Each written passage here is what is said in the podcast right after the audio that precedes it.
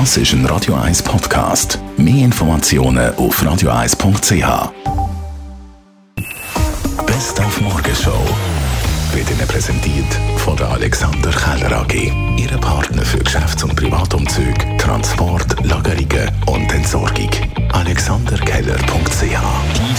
Diskutierte WM in Katar ist gestern losgegangen. Der Gastgeber Katar hat 0 zu 2 gegen Ecuador verloren. Die Schweiz ist ja am Donnerstag im Einsatz. Und da haben wir heute von Remo Freulen gehört, dass besonders das Nazi-Mittelfeld extrem parat ist. Ja, wir haben, ich denke, das erste Spiel sehr, sehr gut äh, zusammen harmoniert.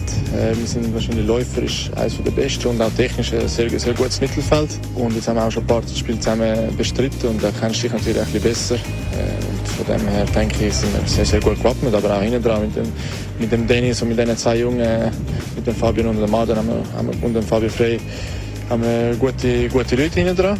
Unser Fokus gilt, voller Fokus ist auf den Donnerstag.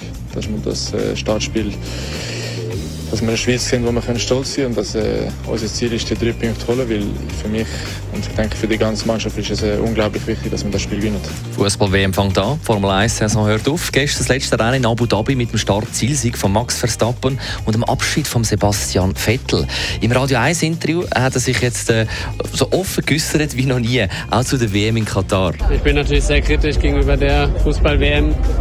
Ähm, ja, ähnlich wie man die FIFA in die Zange nimmt, hat man auch die Formel 1 zu Recht in die Zange genommen in der Vergangenheit und wird es auch in Zukunft tun. Und ich glaube, es ist wichtig, dass solche unangenehmen Fragen weiter gestellt werden.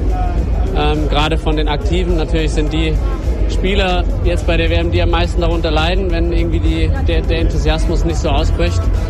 Aber ja, vielleicht äh, ist es auch ein stark genuges Zeichen, dass äh, die Leute über den Profit stehen, die Menschen über den Profit stehen sollten. Und ähm, ja, wenn manche Dinge einfach nicht erfüllt werden, dass man sich dann nicht kaufen lässt. Ähm, aber gut, ich glaube, ähm, so ist die Welt im Wandel, stetig im Wandel und äh, wir sind schon auf einem besseren Weg, aber es gibt nach wie vor noch was zu tun.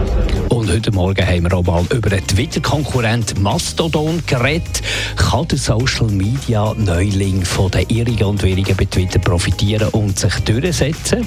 Das wäre natürlich schön. Vor allem natürlich demokratiepolitisch wäre es grossartig. Man hat ein dezentrales Netz, das aber nicht einer Person oder einer Firma gehört. Und das Ganze wird dann quasi zu einem Diskussionsnetz von der ganzen Welt. Was in der Theorie toll tönt, wird wahrscheinlich in der Realität nicht funktionieren. Ich fürchte, es wird nicht ganz Twitter jetzt überlaufen zu Mastodon. Und von dem her gesehen, ja, im Moment ist es ein Hype, man muss mal abwarten, was passiert.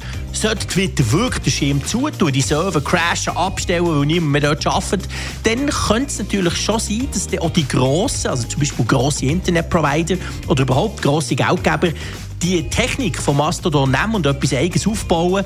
Aber so wie es im Moment ist, das Dezentrale, das so ein Hobbymäßige, das ist spannend, aber ich fürchte, es wird sich nicht durchsetzen. Die Morgenshow auf Radio 1. Jeden Tag von 5 bis 10.